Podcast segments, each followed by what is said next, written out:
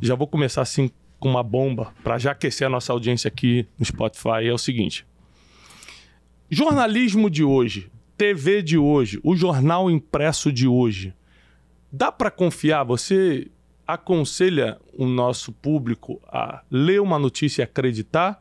Ou tudo você tem que partir de uma dúvida, de uma pesquisa?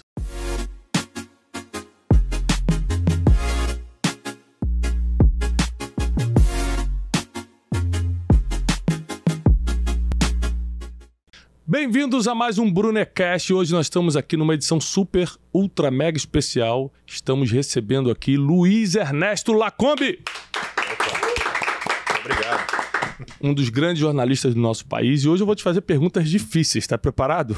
É, não, é, não é muita posição que eu gosto muito de estar. A gente acabou uma, uma entrevista aqui. A entrevista é mais ou menos. Uma, ele, o Lacombe acabou de me entrevistar para a Rede TV aqui. A gente acabou e começou o Brunecast invertendo a posição. Agora eu vou entrevistá-la. A primeira coisa que eu quero saber, já vou começar assim com uma bomba, para já aquecer a nossa audiência aqui no Spotify, é o seguinte: jornalismo de hoje, TV de hoje, o jornal impresso de hoje, dá para confiar? Você aconselha o nosso público a ler uma notícia e acreditar? Ou tudo você tem que partir de uma dúvida, de uma pesquisa? A partir do momento que você tem a empresa agrupada no que eles chamam de consórcio, uhum. né, não dá para você acreditar 100% no que você lê, no que você ouve, no que você vê. Né? Uh, as pessoas têm, como, como, como jornalistas também têm, as pessoas têm uh, sempre, primordialmente, de manterem um grau de desconfiança e de curiosidade. Né? O, o, jornalista tem abandonado esses papéis, essas funções. Né? Uhum. O, o, jornalismo ele trabalha com fatos, com evidências, com, com verdades. Né? Ele precisa ouvir todos os lados de uma história, mas de, um de uns tempos para cá, o que a gente tem percebido é a interdição do debate. É, é proibido perguntar. Uhum. É proibido questionar. A pandemia nos trouxe isso de uma maneira avassaladora. Né? É, havia uma verdade estabelecida e ninguém podia questionar. Questionar, é. Uh, então, a partir do momento que você tem uma imprensa agrupada num consórcio, você olha o que sai numa. Às vezes, literalmente, o texto é o mesmo, as mesmas manchetes em todos os jornais né, o mesmo texto, o mesmo lead, tudo é muito igual. Uhum. Então, eu, eu acho que está tá, tá numa situação muito complicada. Os jornalistas abandonaram esse papel, eles deixaram de ser desconfiados, deixaram de ser curiosos. E quando me perguntam quais são as características primordiais para uma pessoa eh, se tornar um grande jornalista, Não, tem, tem, primeiro tem que gostar eh, de contar histórias. Né? Uhum. Né? Só que tem que lembrar que são histórias que basicamente lidam com a verdade, é. lidam com fatos. E se você não se propõe mais ao papel de, de questionar, de perguntar, de indagar, de debater, de ouvir todos os lados da história, tudo fica esvaziado. É, levando para o meu lado, né? A matéria-prima do jornalismo deveria ser a verdade. Sim. Mas levando para o meu lado, que é, são os princípios milenares, a verdade é a base de qualquer coisa que você vai construir na vida. Porque, por exemplo, a sabedoria milenar diz, né, a Bíblia diz que tudo que você construir em cima de uma mentira, você está construindo em cima da areia. Ou seja, você vai fazer um prédio, não tem alicerce, vai ruir. É, partindo desse princípio, é, quando entra qualquer outro tipo de interesse que não seja verdade, hoje em dia, no nosso mundo tem vários interesses: interesses financeiros, interesses políticos e interesses de audiência. O entretenimento está tomando uma força que eu nunca imaginei na minha vida que ia tomar. Eu não sei se você já viu aquele filme, se não me engano, está na Netflix, é, Não Olhe para Cima. Sim, sim, já vi. Em que o mundo vai ser destruído, as pessoas não estão nem aí, portanto, que discuta o casal famoso que separou. E as interpretações foram tão variadas sobre esse, esse filme, eu, eu, eu, eu, acho que a maior parte delas é equivocada. Não, é. O que eu percebi nesse filme foi só o seguinte: o que, a, a interpretação que eu tive é o ser humano, se tiver pão e circo, tá tudo certo. Pode estar tá o mundo caindo, pode estar tá vindo um meteoro destruir todo mundo. A gente fala, ó, gente, tá tendo uma inversão de valores no mundo, gente, vai prejudicar a próxima geração. Se tiver rolando a novelinha ali, carninha no final de semana, vamos embora. Então, eu acho que é, um povo que é movido a pão e circo, que é uma expressão antiga de Roma, né? Dá pão e circo pro povo que eles ficam em paz. É, é um povo que não olha a verdade. Porque a verdade pode ser rapidamente disfarçada pelo entretenimento. Você entretém o povo e manipula a verdade. Isso acontece muito no jornalismo, eu percebo isso, mas acontece em todas as outras áreas também.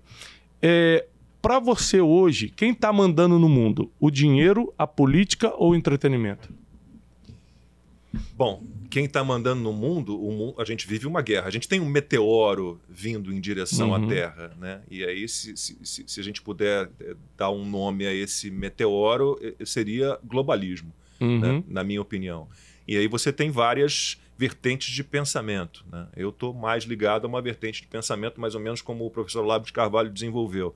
Então você tem ali uh, o grupo globalista que reúne os metacapitalistas. É estranho você imaginar homens muito ricos, bilionários, que se fizeram no capitalismo, defendendo algo que de alguma forma se aproxima do socialismo, mas nós temos uhum, isso. Uhum. Né? Eles têm, então, eh, toda essa turma de, né, de metacapitalistas, os Rothschild, Rockefeller, os Soros da vida, aqui no Brasil, Jorge Paulo, Paulo Lehmann, você tem essa turma toda querendo, de alguma forma, é, estabelecer um poder que eles sempre tiveram por conta do dinheiro, mas um poder que eles querem também político, de dominação do mundo.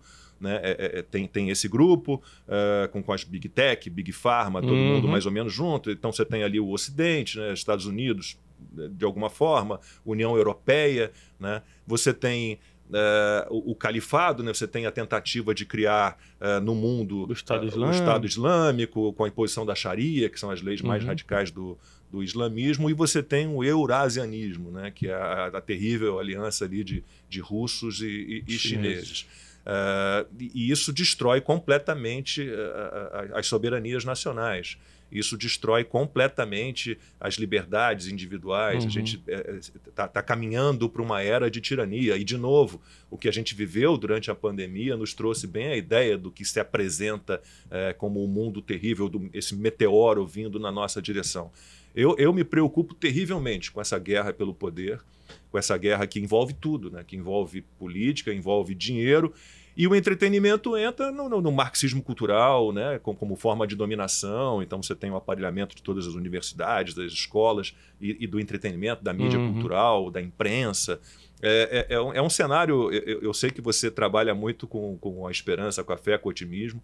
É, mas eu tenho uma preocupação constante em relação ao que teremos daqui a alguns anos para os meus filhos, para os meus netos, é, de mundo.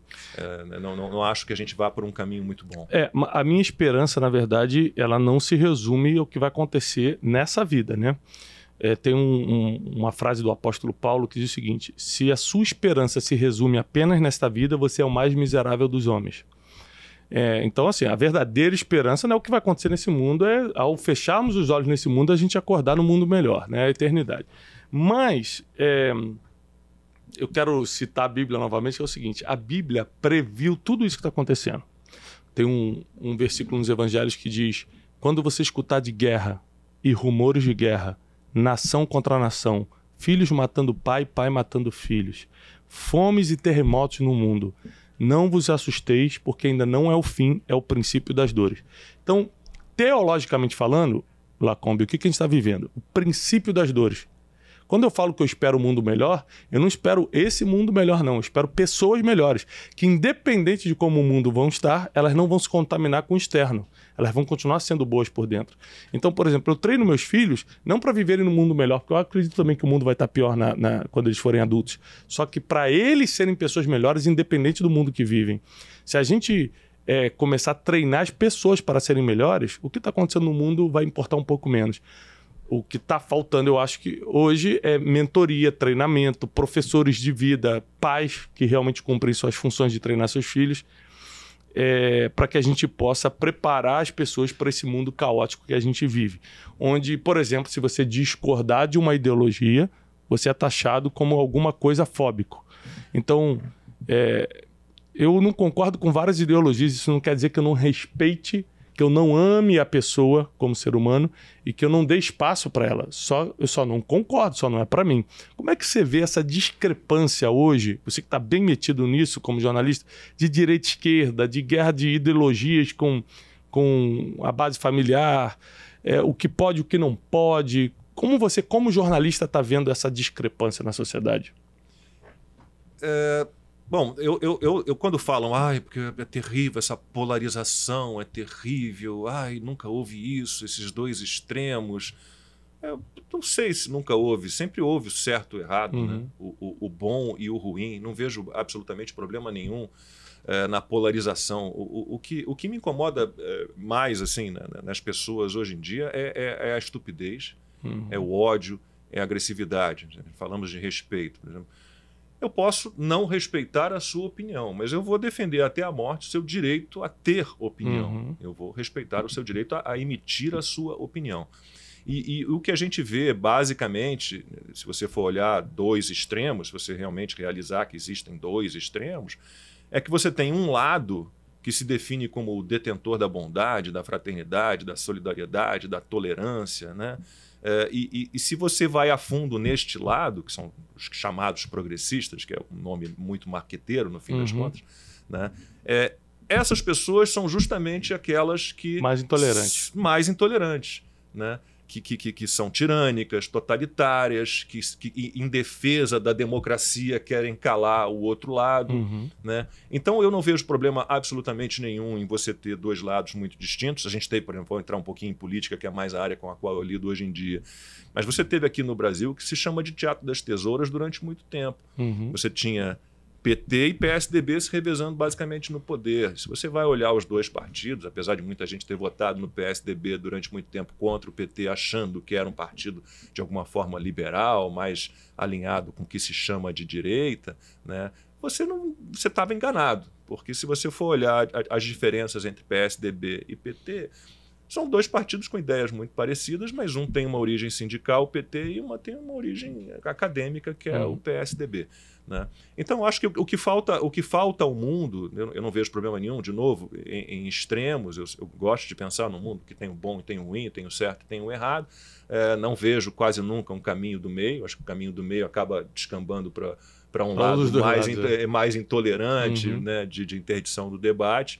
É, e, e o, o, que, que nos, nos, atrapalha definitivamente é a estupidez, é o ódio, a agressividade, é a intolerância. A questão não é política, a questão é inteligência, é ter senso crítico. Então, tipo assim, eu não consigo perder tempo com os blogs de fofoca que postam não sei o quê, eu vejo 3 mil comentários, gente, isso mesmo, fulano traiu a fulana, agora tem que morrer mesmo. Como é que as pessoas têm tempo, ou seja, não deve ter trabalho, não deve ter família, para ficar em blog de fofoca de coisas que nem é verdade às vezes, dando opinião na vida dos outros. Você vê como as pessoas estão sem propósito de vida, sem senso crítico, porque você pode estar passando o que tiver no seu casamento, eu não vou me meter, irmão. Principalmente sem ser chamado. Porque eu tenho senso crítico, eu já tenho meus problemas. Então, como é que você vê uma sociedade que, além de não estar tá entendendo, está confundindo a liberdade que a internet dá com a libertinagem? Que eu faço o que eu quero na hora que eu quero, com quem eu quero. E não é liberdade, não é isso. Minha liberdade termina quando eu chego na, na fronteira da sua. Então, é, como é que você vê essa questão do povo sem senso crítico? Qualquer coisa que postam acreditam, né? Por exemplo, se eu postar sobre você hoje, eu tenho 7 milhões de seguidores nas redes, YouTube e Instagram, e falar assim, e inventar uma mentira só. Luiz Ernesto Já Lacombe. vários. É, Luiz Ernesto Lacombe vem aqui no meu escritório hoje e, e, e rouba o, o microfone. Aí todo mundo, meu Deus, sempre desconfiei dele. Vai ser assim os comentários, botando carinha de vômito. Ah, também ele apoiava o governo. Aí cada um vai botar lá sua opinião sobre o Lacombe. Aí, mentira. Você foi lá, provou na justiça, tal, que era mentira. Sabe quantas pessoas vão ver sua resposta? 10 milhões de pessoas curtiram a acusação. 10 mil pessoas curtiram a defesa. Então, 9 milhões 990 Ficaram com a informação que você errou e não viram a sua defesa. Eu não sei se você lembra desse caso, se você soube desse caso, mas é bem emblemático. É, eu tenho um canal no YouTube, né, que já foi muito ativo, agora está um canal que praticamente reproduz os vídeos das colunas que eu escrevo para jornais, para três jornais. Está tá sendo reformulado, mas é um canal que tem 1 milhão 230 mil inscritos. Uh, esse canal estava num evento um dia e uma pessoa foi à minha mesa nesse evento e disse: Olha, teu canal no YouTube foi hackeado. O que, que fizeram com o meu canal? Hackearam o meu canal. Imediatamente colocaram vídeos pornográficos no canal. Uhum. Talvez essas pessoas que tenham hackeado e colocado esses vídeos, elas próprias tenham avisado ao YouTube, ao YouTube da existência desse conteúdo, o que gerou o bloqueio do meu canal e uhum. seis horas depois você olhava na internet, todos os portais de fofocas e sites de fofoca traziam a mesma, a mesma manchete. É. Canal de Lacombe no YouTube é bloqueado por publicação de conteúdo pornográfico. Meu Deus. O que, que isso dá a entender? Que o uhum. Lacombe é um pervertido. Uhum. Né? Uh, então, há, há movimento. Eu já passei por vários movimentos assim, contra mim. Vários movimentos assim. Eu acho uma covardia, é, de uma baixeza absoluta. Mas, infelizmente, a gente está exposto a isso. Uhum. Né? Você, é, a gente passou recentemente por um problema disso. É, eu estava em casa, vivendo minha vida normal. De repente, meu WhatsApp lota de amigos falando assim: Cara, você viu que o fulano publicou de você um, um canal de notícias muito importante no Brasil, de um fofoqueiro muito importante. Fofoqueiro muito importante, não. mas um fofoqueiro conhecido, vamos uhum. dizer assim. Botou assim. É, teve aquela história do mendigo, né? É, e eu não sei se você viu, no áudio da mulher ela cita meu nome. Não vi. E, cara, tu acredita? Aí ela. Eu não tinha escutado o áudio ainda quando eu li a matéria dizendo o seguinte: mulher trai o marido com um mendigo depois de orientação de Tiago Brunet. Nossa, eu não vi nada disso. Essa... Aí, bota... Aí a matéria era sobre mim. O mentor das celebridades, Tiago Brunet, é, através de um áudio, diz que ela tinha que fazer o que tinha que fazer. Eu falei, eu?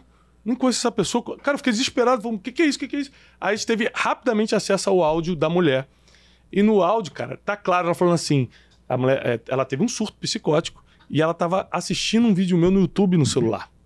E aí um vídeo no YouTube que eu falo assim: você precisa cumprir seu propósito, você precisa cumprir sua missão de vida. Ela falou: pronto, essa é a resposta divina que eu tenho que fazer isso. Então, é uma coisa tão clara. Ela fala: estava assistindo no YouTube, eu estava dentro do carro no celular e cita meu nome duas vezes. É, e o cara pegar e botar aqui debaixo de uma orientação minha. O que, que o povo entende que eu estou orientando os outros a fazer uma besteira dessa? Então é muita covardia. As pessoas só veem a primeira matéria, ninguém vê a segunda de retratação.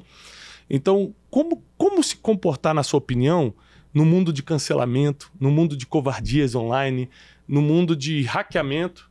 Né? A, a, o Instagram da minha esposa, Instagram, e-mail e celular foram hackeados em segundos. Os caras tomaram tudo da Janine, assim, em 10 segundos a gente ficou sem acesso a nada. No mundo de insegurança virtual, qual o conselho que você, como jornalista, dá? Ah, complicado pensar em algum conselho para alguém é, para nos proteger de tanta baixeza, né? de tantas coisas absurdas que, que fazem contra nós. É... Bom, a gente tem que se defender de alguma forma. É, é, eu, eu, eu, procurei me defender o tempo inteiro, mas é uma luta muitas vezes desequilibrada, né? porque você tem. É, se você for pegar o, o, que é, o que o STF faz hoje em dia, por exemplo, né? É, há uma nítida perseguição a um lado apenas, né, com uhum. cancelamentos, com banimentos, né, com apoio a uma vertente. Você pega TSE, por exemplo, o que é o TSE? É, de novo, cai naquele grupinho intolerante que se diz intolerante, ou dono da bondade, da fraternidade.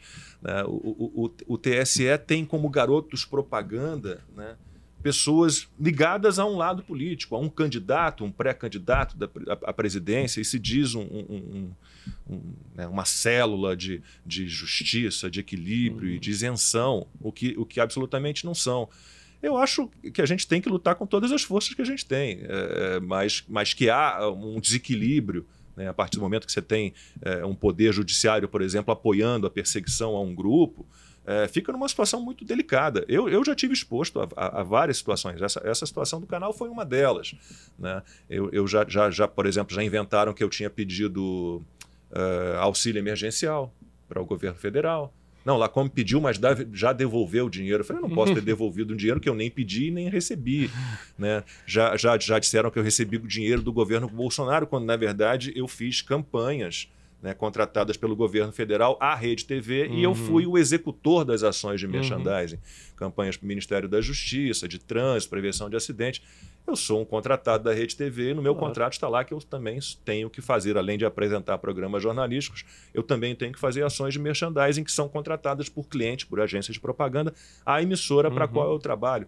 Então, volta e meia tentam uh, lançar alguma coisa desse tipo. Né? E há uma predisposição às pessoas hoje em dia a aceitar, por exemplo, como você citou, a primeira notícia está ali, impacta, a sua resposta sempre será inferior à primeira pedrada. Né? que você levou. É sempre uma situação muito delicada. Né? A gente tem que usar os espaços que a gente tem, que infelizmente não são é, tão poderosos assim, eventualmente, mas eu tento me manter ativo, né? me comunicando e avisando as pessoas que o que estão fazendo, na verdade, é uma baita injustiça. É, o conselho que eu dou para a nossa audiência, para quem escuta a gente, é o seguinte: tenha senso crítico.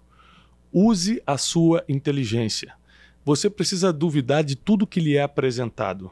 Se uma pessoa fala para você, oi, eu sou um homem muito rico, eu ganho 5 milhões, duvide disso. Se alguém postar, fulano de tal fez tal coisa, Confirme a história. Tenha senso crítico. Use a inteligência. Não seja massa de manobra. Não vá com a manada. Você precisa criar uma linha de pensamento sobre toda a informação que chega para você. Porque só assim você vai conseguir tomar as decisões por você mesmo, orientado no que você acredita, nos seus próprios valores e não no que está todo mundo decidindo. Principalmente para quem vive debaixo de princípio milenar, alinhe as informações que você está recebendo com aquilo que você estudou, com aquilo que você acredita, para saber se está batendo ou não. Muita gente também lá. É um princípio básico do jornalismo, isso, hum. que é ouvir todos os lados de uma história. Uhum. Né, você, se você vai estar tá fazendo uma reportagem, né, você não vai ouvir apenas um lado. Quantos, quantos elementos, quantos players, quantas pessoas, quantas empresas, quantas instituições, quem está ali envolvido nessa história? Você vai dar a voz a um lado apenas? Isso não é jornalismo. Uhum, uhum. Eu acho que, um, por um lado também, vamos ver o, o, o, um lado bom das coisas, tentando olhar o lado bom das coisas, é que toda essa pressão, toda essa cultura do cancelamento melhorou muito o comportamento das pessoas. Por exemplo, é, nunca as pessoas ficaram tão preocupadas com o que vão falar. No sentido de, eu não posso usar expressões que ofendem. Eu não posso diminuir alguém. Antigamente, muita gente já fazia isso por consciência. Mas agora, até quem não tem consciência, por causa da, da, da cultura do cancelamento, evita. Então, muita gente está sendo poupada de bullying, por exemplo, porque o outro sabe que se for flagrado fazendo isso, enfrenta uma cultura. Que mas, que isso, mas isso é uma, é uma, eu acho uma interferência é, no, no, livre pensar. Né? O Milor Fernandes é, falava: ah, esse negócio de livre pensar é uma besteira. Ele sempre dizia: para o livre pensar, basta pensar. A questão toda é que você é, fica tão preocupado né, com, com, banimentos, cancelamentos, com apedrejamentos, né, com, com linchamentos virtuais que você se pega volta e meia né, com uma interferência na tua cabeça. Né? Será que eu posso usar essa expressão? Será que eu posso usar essa palavra? Então, o que a gente está vivendo, além de um bloqueio, né, de uma interdição à, à livre expressão né, de opiniões, você está vivendo uma interferência no livre pensar. Não tem essa história pra, para o livre pensar, basta pensar. Porque se eu estou aqui parado, será que eu posso falar isso do STF? Será que eu posso falar isso desse juiz? Uhum. Quais serão as uhum. consequências para mim? Já tem uma interferência no seu pensar. Se você está escolhendo palavras, se você não está livre. É, é, óbvio que, que eu sou a favor da livre expressão com responsabilidade. Uhum. A gente teve agora a votação no, na, na, Câmara dos Deputados, uma tentativa de, de, de dar urgência ao, ao, infeliz e absurdo projeto de lei das fake news, que é um projeto de lei que é absolutamente fake se você for olhar o nome verdadeiro da lei, que é Lei de Responsabilidade, Liberdade e Transparência na internet, ora, meu Deus, quem não quer liberdade, responsabilidade e transparência? Mas é uma lei que, no fim das contas, está tentando criar um aparato estatal de controle das redes sociais dos seus usuários, nada além disso. Né? Nós já temos leis, su leis suficientes para que as pessoas garantam, a, a, a, né, garantam a sua liberdade de expressão com responsabilidade. Você tem a Constituição Federal, você tem o Código Penal com os crimes de injúria, calúnia e difamação, você tem é, a, a, o marco legal da, da, da, internet, você tem a Lei Geral de Proteção de Dados, você já tem todas essas leis. É, então, a gente vive um processo de, de, de aniquilamento, né, de sufocamento do, do, da livre expressão e, e, por meios estatais e por meios né, judiciais ali. Então a gente fica muito fraco. Uhum. A, gente, a gente tem dois poderes se estabelecendo é, contrariamente ao que prevê a Constituição. O que a gente vive é esquizofrênico. Você acha que no final das contas a fé, porque o brasileiro na pandemia se apegou muito à fé. Então você como jornalista, você acha que a fé ajuda no geral é, a pessoa a se comportar, a, a pessoa a lidar melhor com as dificuldades da vida? Como é que você como jornalista, você, Lacombe, como pessoa, enxerga a fé hoje? Eu tenho muita dificuldade de falar de fé, falar de Deus, extrema, extrema dificuldade, né? Porque eu vivi um processo de, de afastamento de Deus em relação a Deus, afastamento da religião católica, que é a, a religião na qual eu fui educado desde a morte do meu pai. Meu pai morreu de infarto, um infarto fulminante diante de mim. Eu tinha 21 anos de idade, foi uma situação muito delicada.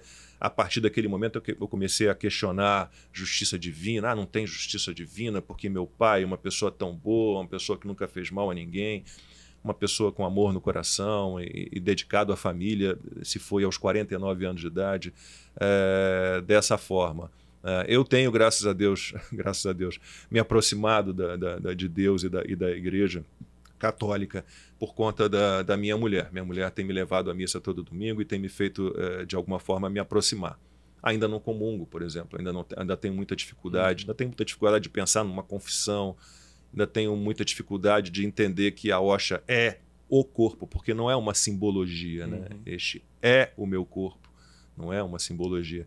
Uh, mas tenho me fortalecido, tenho fortalecido minha fé, uh, sim, de alguma forma, e acho que é importante para todo mundo. Né? Talvez seja né, o, que, o que nos move em direção ao que a gente realmente acredita. Né? Não sei, eu, essa é a sua área, né? não é a minha área. Tudo que eu disser aqui vai parecer ingênuo, desconectado, meio bobo, desconexo em relação ao que você falar. Mas eu, eu, eu sinto necessidade de ter uma, uma, uma, fé espiritual, uma crença em algo superior.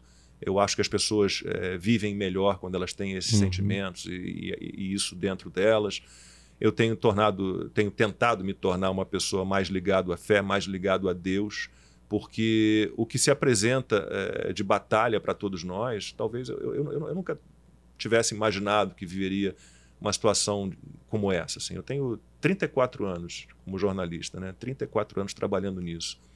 É, nunca vivi uma fase é, de tanto, tanta limitação uhum. para trabalhar, em, que a gente tem que pensar tanto no que falar, no que dizer, eu posso dizer isso, eu não posso dizer aquilo, é, e de você olhar em volta e ver pessoas atuando absolutamente como, como um partido derrotado nas eleições, um jornalista atuando como militantes.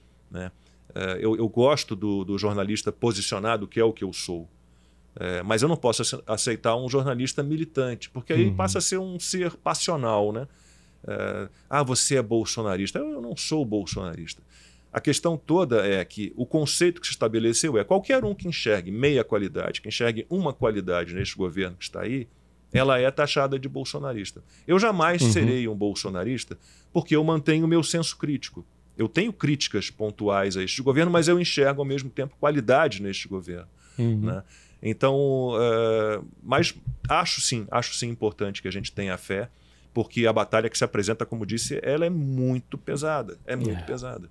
Eu acho que o bonito da fé também, Lacombe, é porque cada um tem a sua. Por exemplo, você fala, não, você entende mais disso. Não tem negócio de entender mais. Fé é fé. Você tem a sua, eu tenho a minha.